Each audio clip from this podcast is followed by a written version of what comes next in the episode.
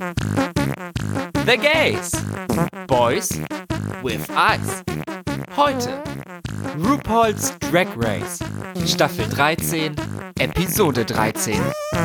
Hallo, hallo, hallo und herzlich willkommen zurück zu The Gays, Boys with Eyes. Wir sind hier, um über RuPaul's Drag Race Staffel 13, Folge 13 zu reden. Mein Name ist Gio und ich bin hier mit Max. Hallo, Leute. Max, wie geht es dir? Ja, es ist ja gerade Ostersonntag, an dem wir diese Folge aufnehmen. Feiertage Mhm. can't stop us from producing podcasts. Zu einer ungewöhnlichen Zeit. Jetzt ist es Vormittag, sonst nehmen wir immer so Nachmittag, später Nachmittag auf. Und auch für mich eine ganz andere Situation, weil ich jetzt gerade bei meinen Eltern zu Besuch bin über die Feiertage. Und jetzt habe ich mir so ein kleines Recording-Studio eingerichtet. Deswegen bitte entschuldigt, falls ihr in dieser Folge irgendwelche seltsamen Hintergrundgeräusche hört, die wir leider nicht rausschneiden konnten. Hühnergegacker, Vogelgezwitscher, irgendwelche Türen, die auf und zu gehen, Gestrampel oder so. Gestöhne. Das hoffentlich nicht.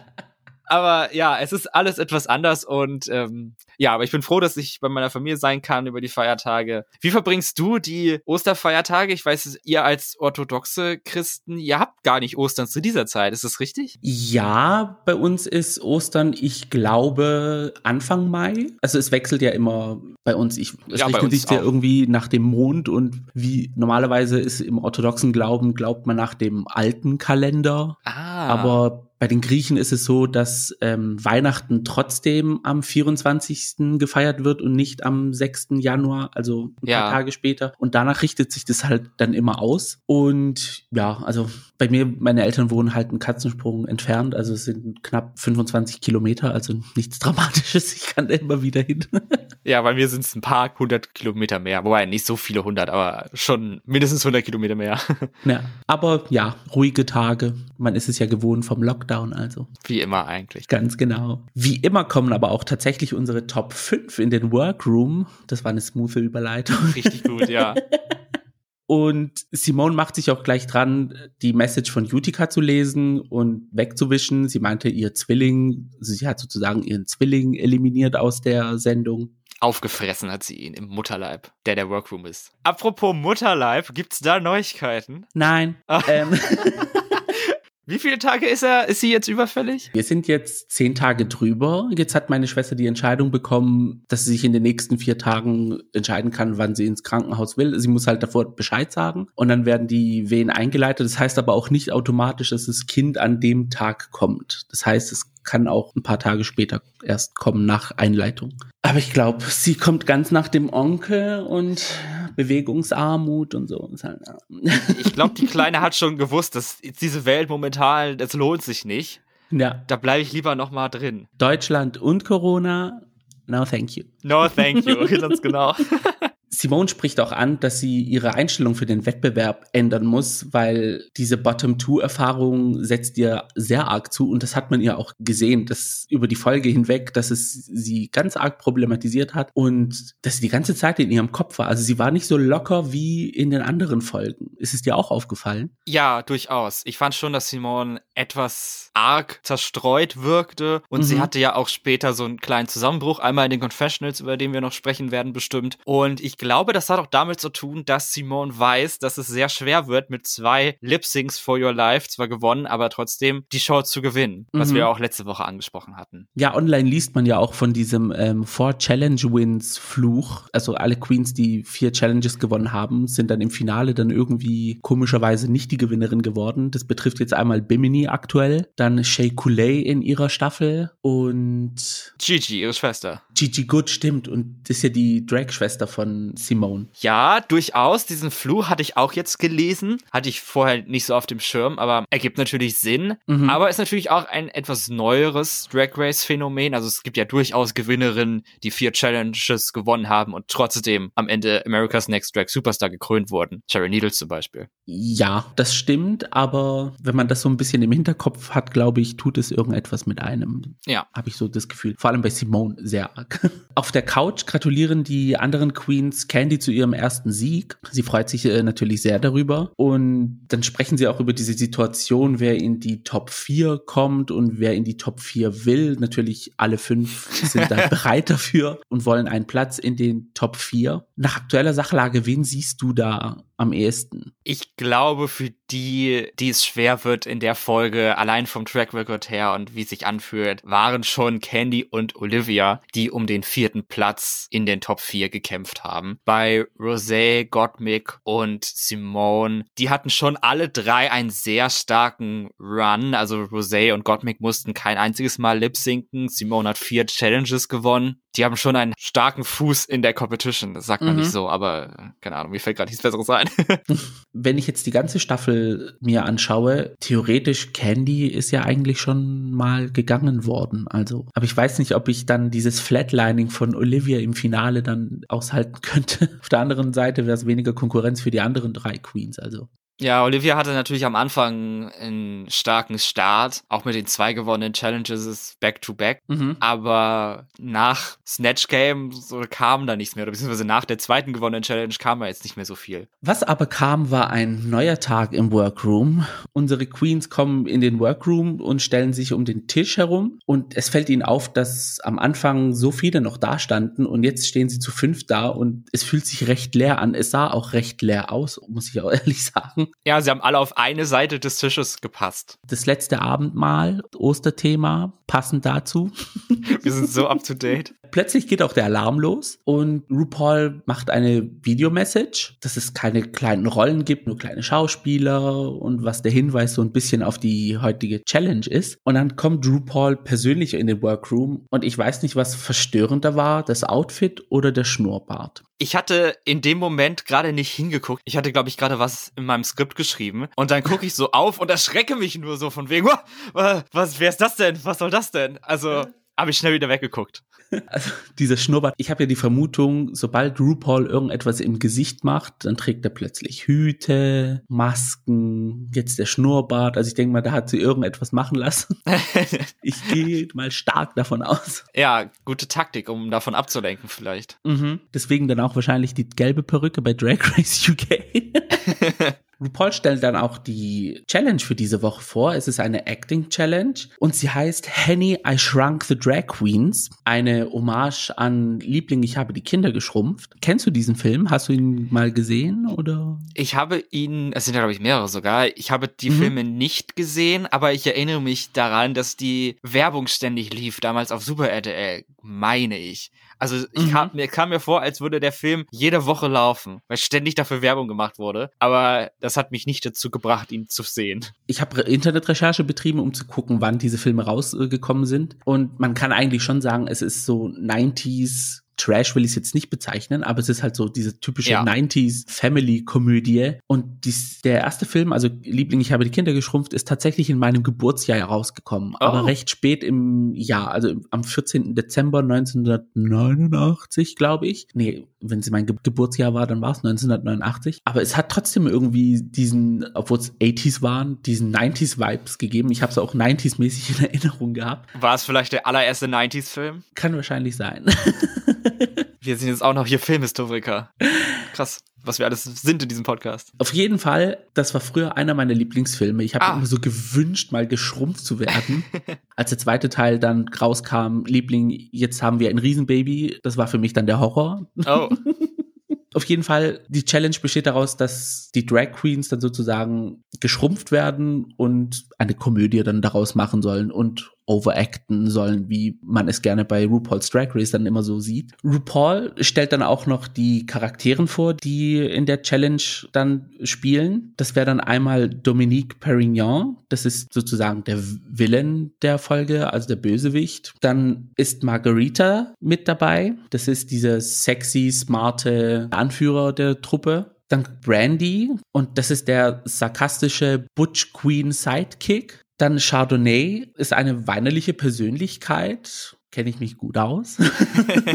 und Ginger Ale, das ist das Dummerle, das ich gerne so erwähnt habe, die einfach irgendwie in ihrer eigenen Welt nichts mitbekommt. Sweet but stupid. Genau. Es werden dann auch die Skripte verteilt und jeder liest sich die Beschreibung durch der Charaktere und fast alle entscheiden sich für einen Charakter, der ihnen eher so liegt, außer Candy und Simone. Beide wollen den Charakter spielen von Dominique also die Villain-Person. Und es wird dann wild diskutiert. Rosé schlägt sogar einmal vor, dass man Elliot-Style eine Audition macht, dass entschieden wird, wer diesen Charakter bekommt. Ich muss persönlich sagen, ich fand die Charakterbeschreibung jetzt nicht so, dass ich gesagt hätte, oh, ich muss unbedingt diese Person spielen. Aber Simone wollte sie unbedingt haben, um zu scheinen. Die Queens hat ja an der Stelle schon das Skript gelesen und ich kann das jetzt bewerten mit dem Wissen, was man hat, nachdem man den Film in echt gesehen hat. Wenn es eine Rolle gab, die ich nicht spielen wollen würde, dann wäre es die der Dominique gewesen, weil die kaum vorkommt. Die mhm. hat, glaube ich, drei Szenen in dem ganzen Stück und alle anderen vier sind immer zu sehen. Also für mich war das absolut die Rolle, die am wenigsten Standout-mäßig war, weil da musst du halt wirklich jede Line nailen, damit du da einen guten Eindruck hinterlässt, weil du eben so wenig Screentime hast und auch so wenig mhm. Witze so. Also ich habe das nicht ganz verstanden, warum die beiden unbedingt die Rolle haben möchten. Aber so generell, die Rollen waren ja schon alle mal mehr oder mal weniger schon passend eigentlich auf eine Queen, die es gab tatsächlich hier im Rennen. Ich meine, das Skript wurde ja bestimmt vor der Produktion der Staffel geschrieben, so dass das dann mhm. mehr oder minder zufällig ist, dass das so gepasst hat. Aber ja, ich glaube, zwei der Queens haben auch eindeutig die Rolle genommen, die am ehesten zu ihnen passen. Wobei, nein, drei sogar, würde ich sagen. Und die anderen beiden waren dann mehr so Rollen, die von eigentlich von jeder Person hätten gespielt werden können. Ich muss ehrlich sagen, ich fand's vom Casting her schon gut gutes äh, Typecasting. Ja, fand ich auch. Gott, Mick, okay, ist jetzt nicht so eine die weinerliche Persönlichkeit, weil sie hat sich ja dann für Chardonnay entschieden. Aber sonst war es eigentlich sehr treffend. Aber fandest du, ich fand schon, dass die Rolle gut auf Gottmik gepasst hat. Also Gottmik hatte ja, hat ja so zwei Seiten, dieses Party Girl Gorge mäßige, aber auch so ein bisschen dieses weinerliche kam ja auch schon öfters mal vor eigentlich. Hat mich das Gefühl jedenfalls. Okay,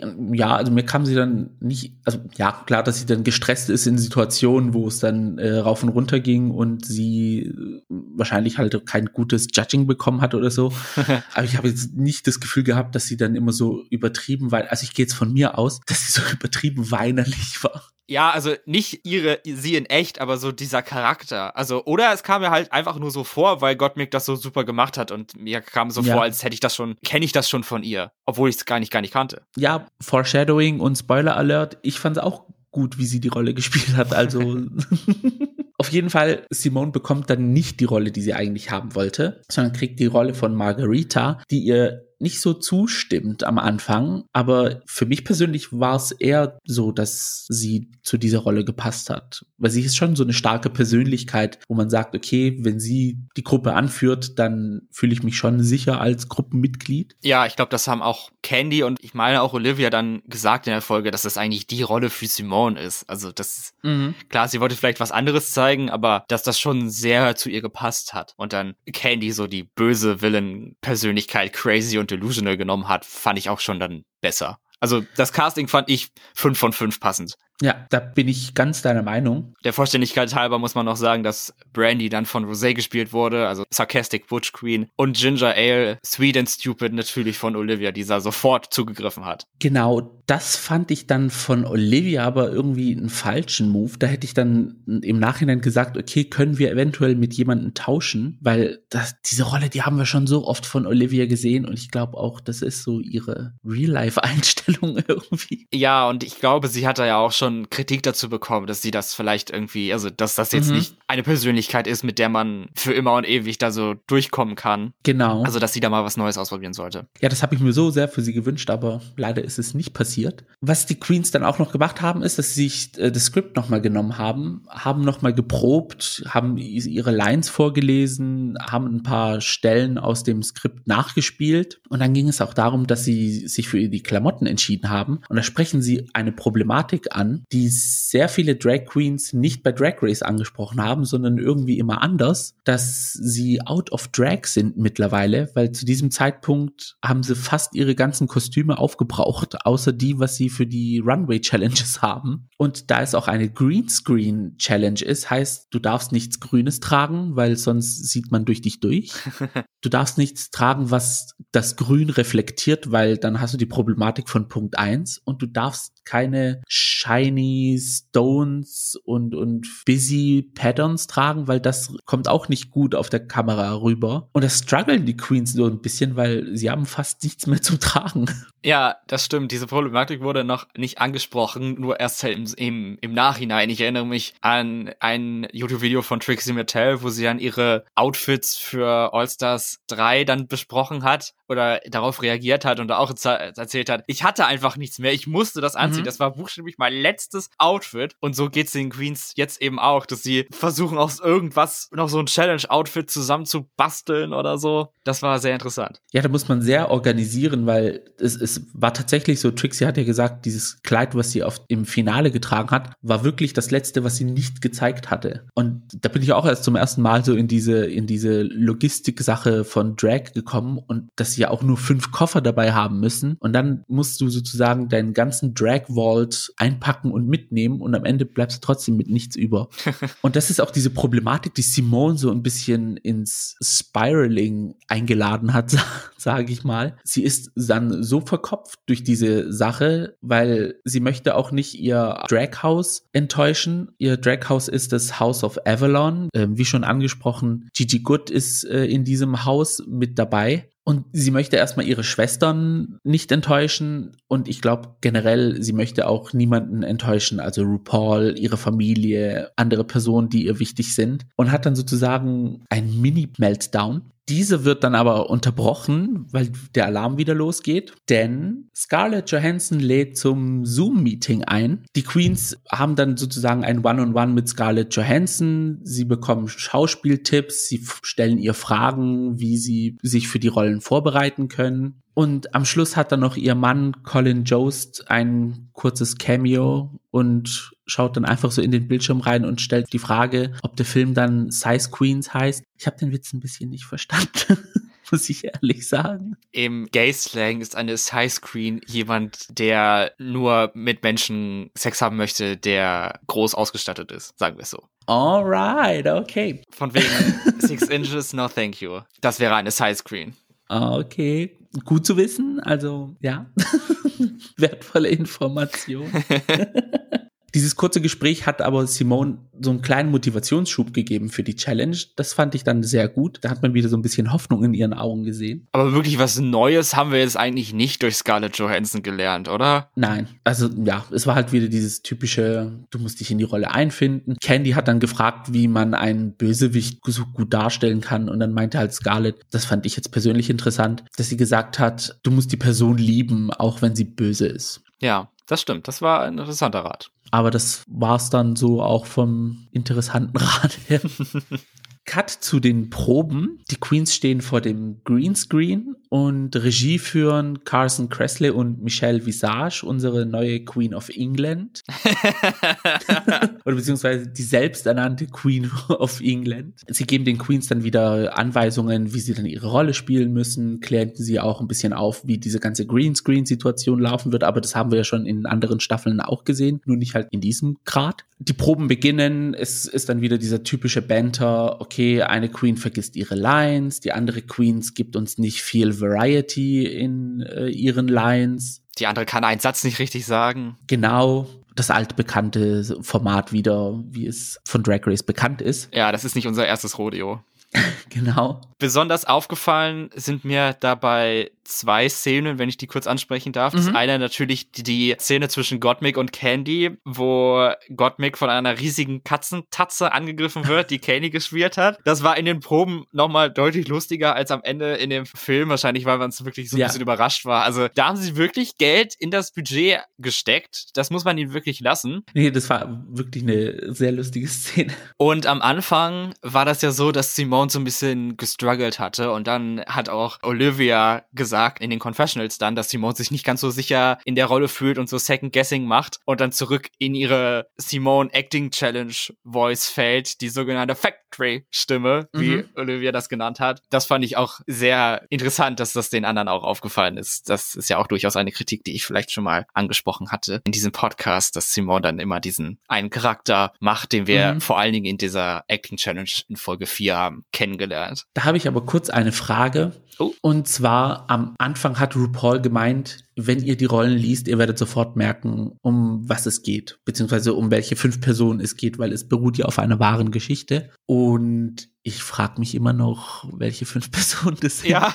sind das jetzt die Spice Girls? Weil von den Outfits her wird es ja theoretisch fast passen. Oder sind das jetzt irgendwie andere fünf Personen?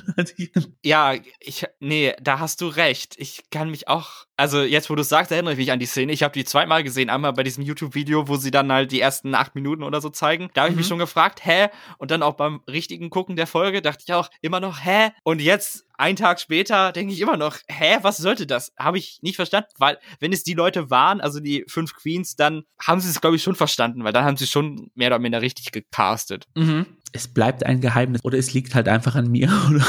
Nee, nee, nee, das ist nicht dein Versagen.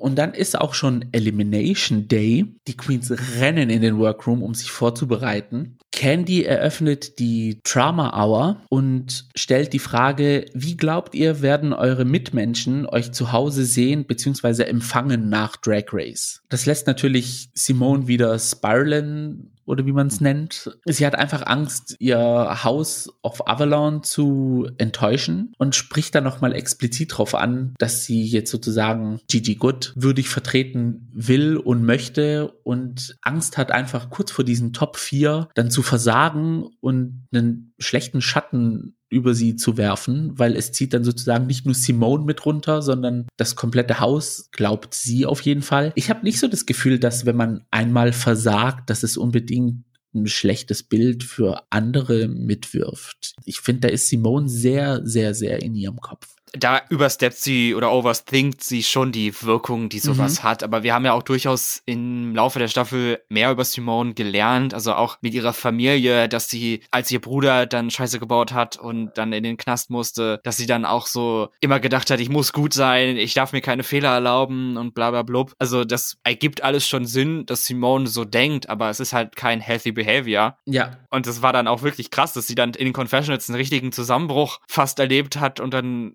mega geheult hat und dann gesagt hat, ich, ich will niemanden enttäuschen und ich habe so Angst davor und so. Also das war emotionale Stuff. Ja, sie setzt sich unnötig unter Druck, finde ich. Sie hat dafür, dass sie, Candy hat nämlich auch gesagt gehabt, du bist bei Drag Race, weil du du bist. Und ja, ich weiß nicht, ja, es, irgendwie, ich möchte nicht sagen, es stört mich, aber ich finde es schade für sie, dass sie dann sich so eine schöne Erfahrung, in Anführungsstrichen schöne Erfahrung, weil andere Queens haben ja auch schon darüber gesprochen, wie stressig Drag Race an sich ist, aber ja. dass sie halt so eine Erfahrung dann sich so kaputt macht. Ich finde es ein bisschen traurig. Eine Queen, die eine etwas positivere Erfahrung mit Drag Race gemacht hat, ist Rosé. Sie spricht an, dass sie zu Drag Race viel zu self-aware gekommen ist. Sie war sehr bedacht mit mit dem, was sie gesagt hat und hat aufgepasst, wie und was sie etwas gemacht hat. Und dann meinte sie zu den anderen Queens, wenn du du selbst bist, lieferst du einfach auch das beste Bild von dir ab und hast doch einfach eine bessere Zeit bei Drag Race. Ja, sie war dann, er hat dann erklärt, dass sie am Anfang halt so sehr reserviert war und bedacht war, nichts Falsches zu sagen, um nicht die Zielscheibe von den Nazi-Fans zu werden und dass sie halt dadurch Teile der Persönlichkeit unterdrückt hat, was sie jetzt aber so ein bisschen abgelegt hat und jetzt macht sie das, was sie auch machen möchte und macht jetzt ihr Ding und hat da so eine kleine Entwicklung durchgemacht, obwohl es bei Rosé jetzt auch nicht so der große Sprung war, würde ich sagen. Nee, ich glaube, bei äh, Rosé ist es einfach so, durch dieses einfach sich loslösen von diesen ganzen Gedanken, hat ihr einfach nur diesen richtigen Schritt gegeben, dass sie einfach Gas gibt und Potenzial war ja schon davor da. Sie war ja generell auch von den Videos, was ich auf YouTube von ihr gesehen habe, generell immer perfekt, möchte ich jetzt nicht sagen, aber eine sehr gute Drag Queen. Ja. Drag Race hat ja einfach nur so diesen letzten Schubser gegeben, dass sie sich einfach öffnen kann und fallen lassen kann. Now she's ready for the world, ready to conquer. Ganz genau. Meiner Meinung nach stellt dann im Laufe des Gesprächs auch Simone eine sehr wichtige Frage und da möchte ich kurz hinweisen auf deinen Tweet, den ich gelesen habe. Weil ich glaube, der Ursprung dieser, dieses Tweets liegt in dieser Frage von Simone. Ja, irgendwie nicht.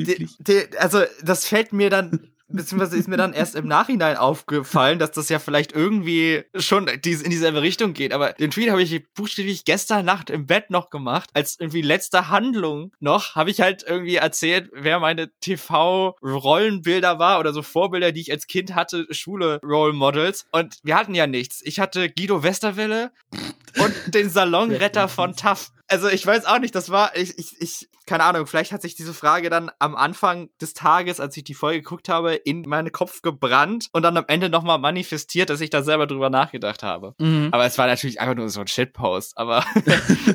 nee, aber es ist äh, trotzdem wichtig anzusprechen, weil Candy hat es dann auch erwähnt gehabt, weil wenn du keine Repräsentation hast, im Fernsehen und siehst, ah, okay, es gibt so Leute wie mich oder beziehungsweise, okay, ich kann auch so werden wie diese Person, die genauso ist wie ich, dann ja, es ist irgendwie, man schaltet dann irgendwie mental ab. Den Tweet, den ich dann gelesen habe, habe ich mir auch überlegt, was waren meine Vorbilder und tatsächlich, es waren immer irgendwie welche Sidekicks, die nie zur Storyline beigetragen haben oder ähm, mein schwuler bester Freund, mit dem ich einkaufen gehe oder es war nie irgendwie etwas handlungsrelevantes, was was eine homosexuelle Person beziehungsweise eine LGBT-Person in irgendwelchen Filmen oder Serien oder irgendetwas gemacht hat. Nur fürs Protokoll, meine Vorbilder sind nicht Guido Westerwelle und der Salonretter von TAF. Also ich, ich strebe weder zu der einen noch zu der anderen Person. Aber man muss auch sagen, also rest in peace. Ich stimme nicht mit seiner Politik überein, aber ich fand es schon, also als Kind wirklich beeindruckend, dass Guido Westerwelle als äh, schwuler Mann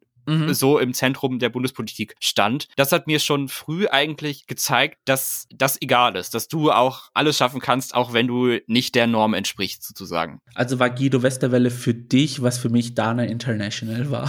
Vielleicht schon, ja. Also. nee, aber wie gesagt, ich finde es persönlich wichtig. Und wenn es dann halt für eine Person Guido Westerwelle ist, dann ist es halt Guido Westerwelle. Und ja, also hast du selber gesehen, dass es hat, es hat irgendetwas bei dir gemacht im Kopf. Ja, und das ist besonders wichtig wichtig, dass auch Gottmik bei der Show mitmacht, die ja selber erzählt hat, dass es Mhm. für ihn als Transmann eigentlich keine Vorbilder gab oder gibt, die halt nicht hypermaskulin sind und immer nur auf ja, ich muss so am, am meisten als Mann durchgehen können oder so, sondern mhm. dass auch alle Menschen halt auch feminin sein können, auch wenn sie ein Mann sind, so. Ja, das ist mir auch so ein bisschen aufgefallen bei manchen, sobald sie hören, okay, da macht jemand eine Trans-Experience durch, dass es dann gleich heißt, du musst halt Passing sein, du musst dann als Frau ultra weiblich aussehen, du musst als Mann ultra männlich aussehen. Und Gott Mick sagt, diese Vergleiche mit Barbie oder Ken, warum man kann trans sein und irgendwo dazwischen sich einfach am wohlsten fühlen. Und sie selber hat ja dann auch gesagt, ja, ich bin ein flamboyant Boy, der sich gerne Frauenkleider anzieht. Und so fühle ich mich am besten, so fühle ich mich am wohlsten und so bin ich einfach. Good for her. Ja, lasst die Menschen doch einfach so sein, wie sie sein möchten. Es kann doch nicht so schwer sein. Die Leute brauchen das einfach. Ich weiß nicht warum, aber nach dem Gespräch ist es auch Zeit für den Runway. Category auf dem Runway ist Ode Pockets. Ich habe am Anfang eher gedacht, eine Ode an Pockets, aber es ist halt das französische Wort. Ode, spreche ich es richtig aus? Keine Ahnung, ich habe nur Pockets aufgeschrieben. RuPaul stellt dann auch den Guest Judge für diese Woche vor und das ist die britische Schauspielerin Cynthia Erivo. Ich muss zu meiner Schande gestehen, ich kannte sie davor leider nicht, aber sie scheint eine sehr sympathische Person zu sein. Ja, fand ich auch. Wie schon angesprochen, der Runway handelt über Pockets und da haben wir auch als erstes auf dem Runway Simone und das war für mich der schönste offene Hosenstall der diesjährigen Staffel. der Hobbykeller war offen. Genau. Sie hatte ein Denim-Outfit an, das so ein bisschen daran erinnert hat, dass sie irgendwie aus einer Hosentasche rausguckt und hat dann eine Perücke getragen, die ein bisschen an Purse First Impressions erinnert von Bob the Drag Queen mit diesen grauenhaften Haaren, was sie da getragen hat. Bei Simone sah es aber besser aus ja, ich bin bei dem Outfit von Simone nicht ganz sicher, wie die Perspektive ist. Also, ob es jetzt eine buchstäbliche Darstellung von einer Hosentasche ist, weil ja auch dieser riesige Reißverschluss da drauf ist, oder ob es dann mehr so inspiriert ist von so einer Jeans-Tasche mit Reißverschluss. Es ist ein interessanter Look, aber mir hat es persönlich nicht ganz so gut gefallen. Hm, okay. Ich fand die Haare auch, also die Haare sind gut gemacht, sah expensive aus und so, aber ich hasse zum Beispiel dieses, keine Ahnung, gekreppte äh, Waschbärenmuster, also wo sich die Farben dann so abwechseln. Das hasse ich persönlich. und ich habe auch keine Ahnung, also ich habe nicht ganz verstanden, warum sie jetzt die rote Perücke dazu hatte, wenn sie eine riesige Hosentasche ist. Ich möchte mich im Namen von Max bei der Emo-Community entschuldigen. diese Haare, die haben halt schon stark an diese, an, an diese Emo-Frisuren von damals erinnert. Ja, aber was haben, hat eine Emo-Frisur mit Hosentaschen zu tun? Das, das, der Look war jetzt nicht so Scene, dass die Perücke, für diese Scene-Perücke, ne? Du machst es mir kaputt, weil mir hat's gefallen. es ist ja vollkommen in Ordnung. Du, ich habe noch andere negative Sachen über Simon zu sagen später. Ich uh. mach dich darauf schon gefasst. Uh. oh nein. Gut, dann ähm, schließe ich mal mit dem Thema Simone ab und warte dann auf deine Wir haben ja noch die Challenge Einwürfe später. Ja. Genau. Als nächstes auf dem Runway ist Olivia und sie trägt ein grau-silbernes Mini-Kleid mit Brust, Schulter, Detailing, an der Hüfte das gleiche. Das Outfit an sich sah schön aus. Es hat mich aber nicht an Pockets erinnert. Obwohl sie ihre Hände in diesem Hüft-Detailing reingetan hat, hat es mich trotzdem nicht an Hosentaschen erinnert. Ja, es war schon ein leichter Stretch, was Pockets angeht. Also sie hatte ja so eine Art keine Schleife oder so, mhm. gebunden, was halt so offen war und dann also an den Seiten und dadurch hätte man da was reintun können. Also keine Ahnung, ob es da auch gehalten hätte. Also ich glaube nicht. Ich glaube, es wäre einfach so durchgefallen, weil es keine richtige Pocket war, sondern einfach nur so ein, keine Ahnung, so ein Kanal, den sie da gemacht hat mit dem Kleid. Ja. Sie hat auch gesagt, das ist ihr erster Fashion-Look. Da weiß ich jetzt auch nicht genau, ob das jetzt wirklich sehr Fashion ist. Also ich finde es mehr Glamour als Fashion. Mhm. An sich, es sah gut aus, aber für mich hat es das Thema nicht getroffen, muss ich ehrlich sagen. Ich glaube, diese Taschen, die waren einfach von Natur aus so gegeben und sind eigentlich, wie du gesagt hast, keine echten Hosentaschen oder Kleidtaschen. Ja. Aber ihr Make-up war toll, das fand ich sehr schön. Und die Haare, die hat, sie hatte so weiße Tolle auf dem Kopf, die, die nach hinten auf dem Rücken so richtig schön gefallen ist und auch schön gelockt war. Also die Haare waren auch toll. Ja, auch sehr Olivia. Das nächste Outfit kommt von Rosé und Rosé trug ein 60s Maud Black and White Cape, das sie dann abgelegt hat und unten drunter hat sie dann ein Maud Black and White Pocket Dress getragen in diesem gleichen Stil. Ich fand es ein Statement, also das Outfit an sich war schön. Die Haare fand ich auch sehr gut. Das Make-up war ein bisschen rough.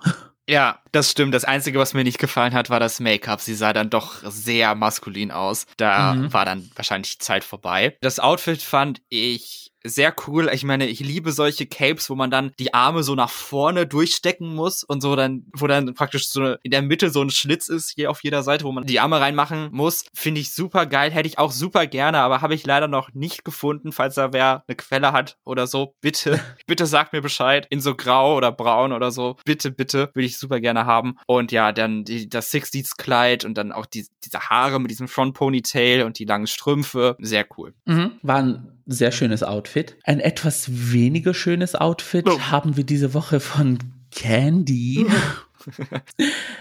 Als ich die Folge noch nicht gesehen habe, hat irgendjemand auf Twitter ein Meme gepostet von Candys Perücke und da drauf stand, ja, ich weiß. sie möchte den Manager von Chromatica sprechen.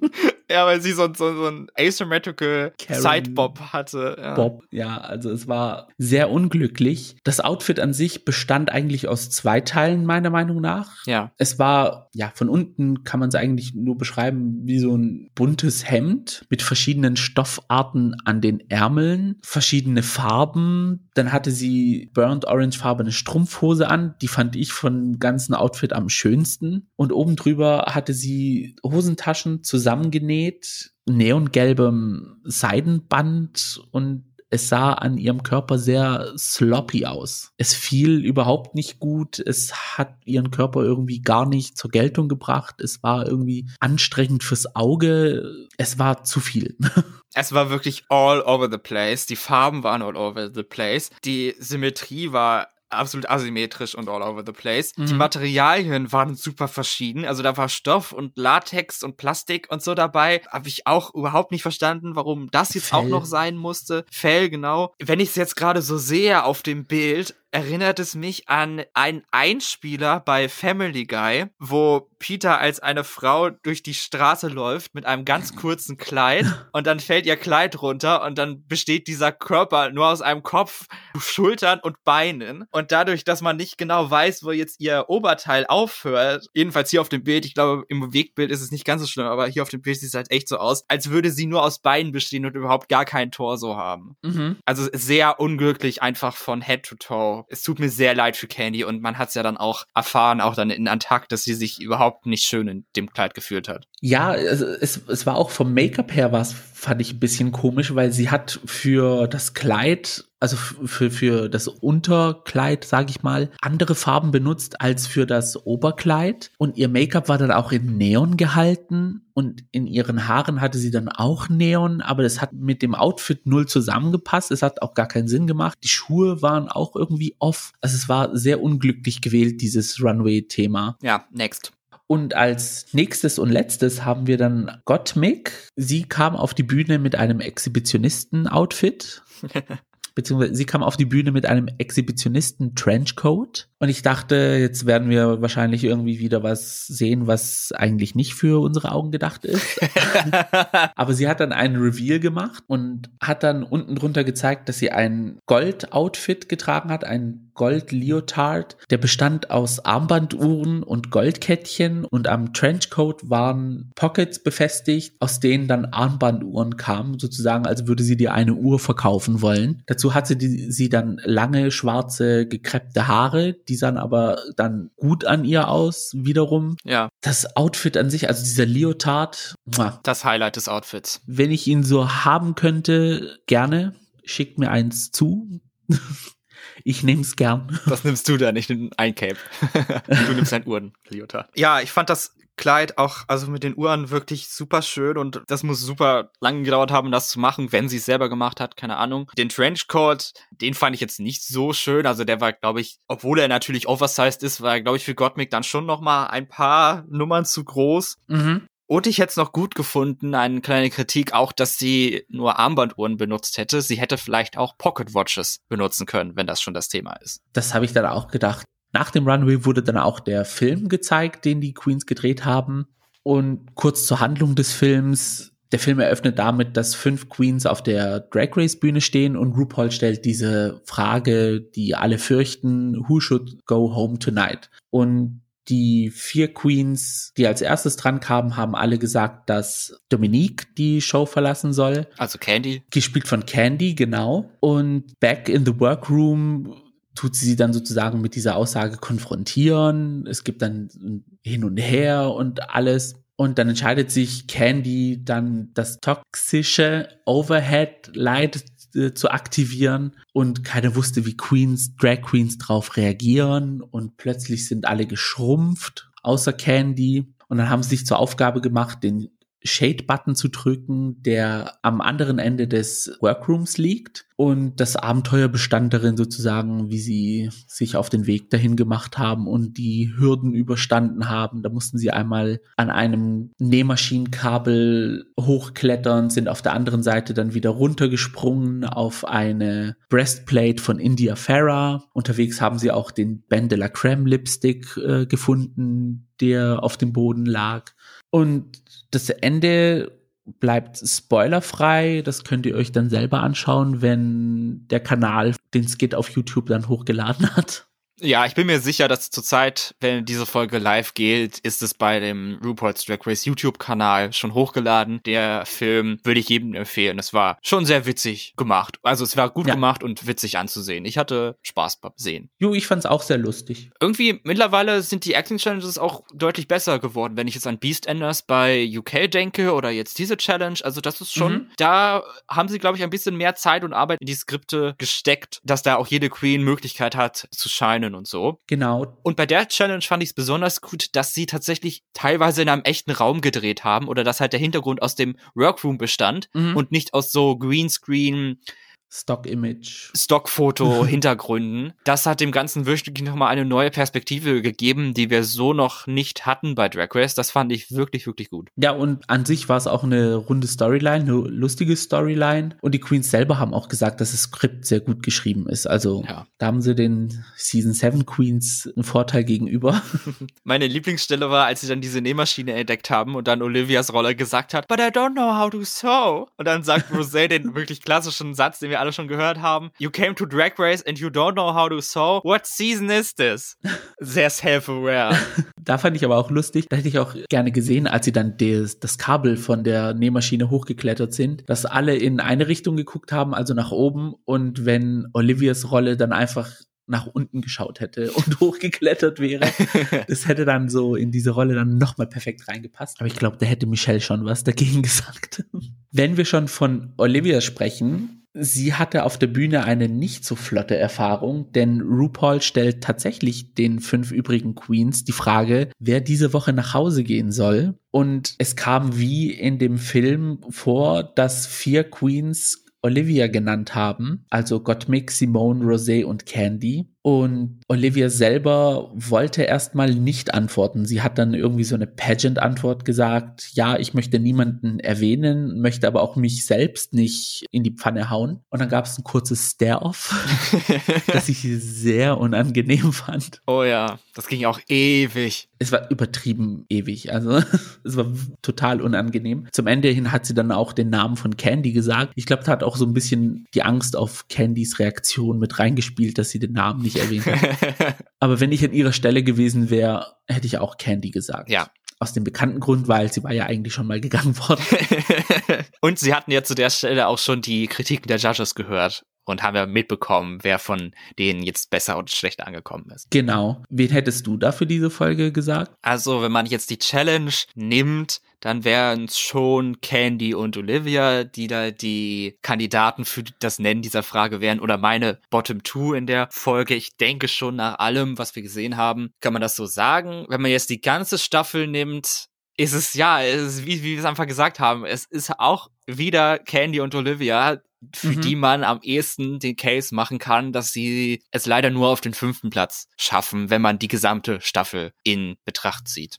Apropos Kritiken der Judges, ich frage mich, wie du die Kritiken machen würdest, wenn du den Film gesehen hättest. Ja, frage ich mich auch, wie du das machen möchtest. Da bin ich gespannt, was du danach sagst.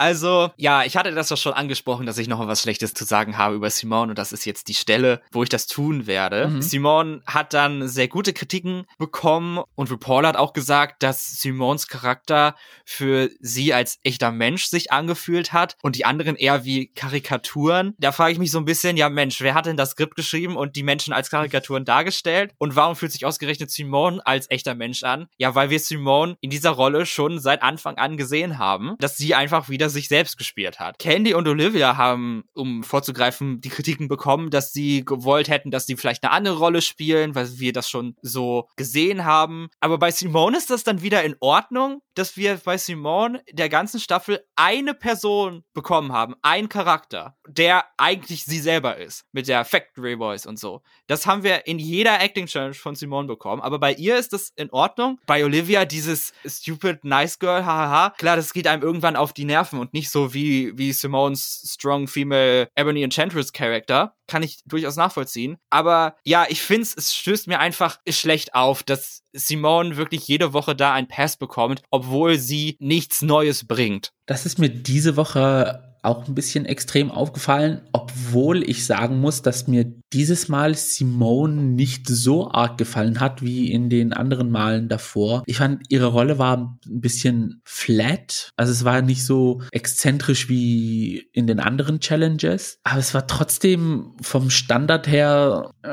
ja, besser als die anderen Rollen, die gespielt worden ist. Candy hat ja von Michelle die Anweisung bekommen, dass sie den Einsatz, den sie gesagt hat, ich kann mich nicht mehr dran erinnern, weil es halt so geschrien war, dass ich die Wörter kaum verstanden habe, dass sie es immer wieder machen soll und es hat sich jedes Mal gleich angehört. Ja. Es war, glaube ich, der Unterschied vom ersten zum zweiten Mal war dann halt ein bisschen lauter, aber es war halt immer wieder das Gleiche. Und Olivia, da ist ja meine Meinung bekannt, dass sie irgendwie auf einem Plateau mittlerweile ist und es hat sich halt auch diese Woche ein bisschen mehr bestätigt. Mhm. Es war keine Steigerung zu ihrer Commercial Challenge. Rosé hat hingegen hat mich mehr überzeugt. Da, da, fand ich den Charakter im fertigen Film als wie in den Proben sehr lustig gemacht. Und Carson hat dann auch zu Michelle gesagt, auch, dass sie von der Technik her eine sehr gute Schauspielerin ist. Ja, sie hat da echt gutes Timing. Genau. Sie hat mich diese Woche von, von allen am meisten überzeugt. Aber Simone ist halt, ja, da muss ich dir für diese Woche zustimmen.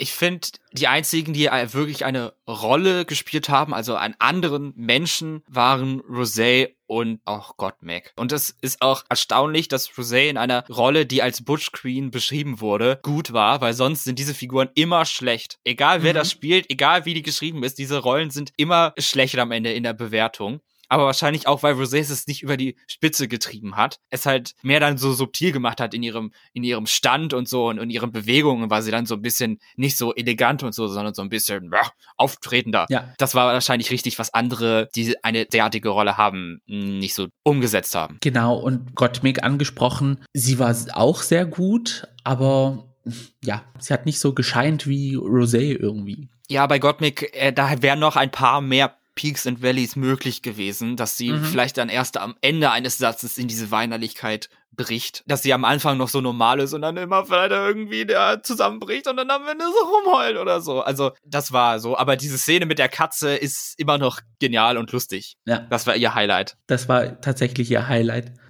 Der gleichen Meinung wie wir sind auch die Judges und die Gewinnerin der Challenge ist Rosé. Yeah, herzlichen Glückwunsch. Dritte gewonnene Challenge.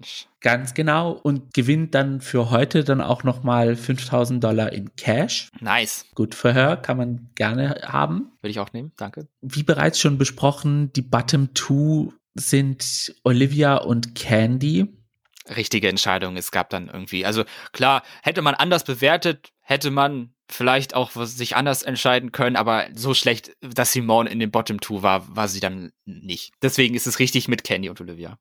Da hätte man einen richtigen Reach machen müssen, dass Simone in die Bottom Two kommt. Der Lip-Sync-Song ist Strong Enough von Cher und da hätte ich jetzt gerne mit gelip-synct. Also das muss ja. ich ehrlich sagen. Ich singe den Song ständig immer noch vor mich hin. Also es ist ein echt guter Lip-Sync-Song. Bleibt im Ohr. Und es war auch ein, meiner Meinung nach, ein sehr gutes Lip-Sync. Wie fandest du es? Absolut. Ich habe nur auf Candy geguckt, muss ich zugeben. Candy hat, glaube ich, einer meiner liebsten Single-Lip-Sync-Performances geliefert aller Zeiten. Also ich fand's richtig gut. Ja, also ich fand beide sehr gut das, was mich so ein bisschen an Olivia gestört hat. Es war irgendwie nach der Hälfte ein bisschen das Gleiche, aber sie hatten sehr viele Momente, wo sie unbedacht das Gleiche gemacht haben. Also, dass sie zum Ende des Refrains dann You have to go oder wie die Lyrics gehen, dann sich gegenseitig dann gezeigt haben. Ja. Und da hat Candy aber ein bisschen mehr reingespielt in dieses Ganze und war dann aber auch die klare Gewinnerin in meinen Augen. Ja, ich fand, glaube ich, Olivia war auch sehr aufgeregt und ich glaube, ich habe keinerlei Rhythmusgefühl eigentlich und so, aber ich fand, sie war etwas zu schnell. Offbeat. Ja, für, für den Song. Also da hätte sie ja noch ein bisschen runterfahren müssen. Da war Candy schon mehr on point. Mhm. Und ja, diese, diese Szenen, wo Candy dann so zu Olivia geguckt hat oder auf sie drauf gezeigt hat, von wegen You Go und so, war schon genial. Das Einzige, was ich mir noch gewünscht hätte, aber das ist ja wirklich absolut nitpicky, dass Candy noch irgendwann äh, imaginäre Tipps eingesammelt hätte. Aber das hätte ich noch super witzig gefunden an der Stelle. Aber ich glaube, der Song hat das einfach nicht hergebracht. Ja. Candy hatte ja dann auch noch Glitzer mitgebracht, die sie in einer Stelle über sich geworfen hat und dann gedreht ist drunter Bei Glitzer, das von Himfeld, bin ich auch immer abgeholt. Ja, das war so ein richtig süßer Moment, so wie sie sich dann so im Kreis gedreht hat. Das hat auch rhythmisch zum Song äh, dazu gepasst. Von allen drei war das der beste Lip Sync von Candy. Von allen vieren, muss man ja sogar sagen. Fand ich. Auch besser als Call Me Maybe am Anfang. Ja, Call Me Maybe habe ich so ein bisschen verdrängt. ja. Aber ja, das war wirklich ihr stärkster Lip Sync. Da konnte zum Schluss dann Olivia einfach nicht mithalten. Und deswegen musste sie uns auch diese Woche leider, leider, leider verlassen. Es war einfach ihre es Zeit. war absehbar. Ja. Ja. Es hat an, am Ende leider nicht ganz gereicht, gegen die anderen sich durchzusetzen in den Mhm. Top 4. Aber sie hat einen tollen Run dafür, dass sie noch nicht so lange Drag macht. Hat sie, glaube ich, einen lasting Impression hinterlassen. ja, Und ich freue mich auf weitere Sachen von Olivia Lux. Auf jeden Fall. es war ein sehr gutes All-Star-Setup für Olivia, muss ich sagen. Wird sie wahrscheinlich nicht gewinnen, aber wird sie dann auch nochmal gutes Fernsehen machen dann. Ganz genau. Und somit haben wir unsere Top 4. Und wir kommen so langsam zum Ende hin der Staffel. Endlich. Mich hat das dann etwas gewundert, dass am Ende nicht kam, bist du Team so und so. Das heißt, es kommt dann noch eine Folge. Also hat man dann auch im Trailer gesehen, dass nochmal eine Folge kommt. Aber ob da noch mehr rausfliegt und sie eine Top 3 machen, könnte ja auch noch sein. Darüber habe ich mir jetzt keine Gedanken gemacht. Aber glaube ich nicht. Ich habe nur diesen Einspieler für die nächste Woche gesehen. Und es ist diese Top 4 Challenge. Lyrics schreiben, Choreo lernen, performen zu einem neuen Song von RuPaul. Aber mein Fokus lag darauf, dass Guest Judge nächste Woche Jamal Sims ist. Oh, hatte ich gar nicht mitbekommen. Na schön. dann macht er hoffentlich auch wieder die Choreo. Das heißt, es wird eine gute Choreo. Gott sei Dank.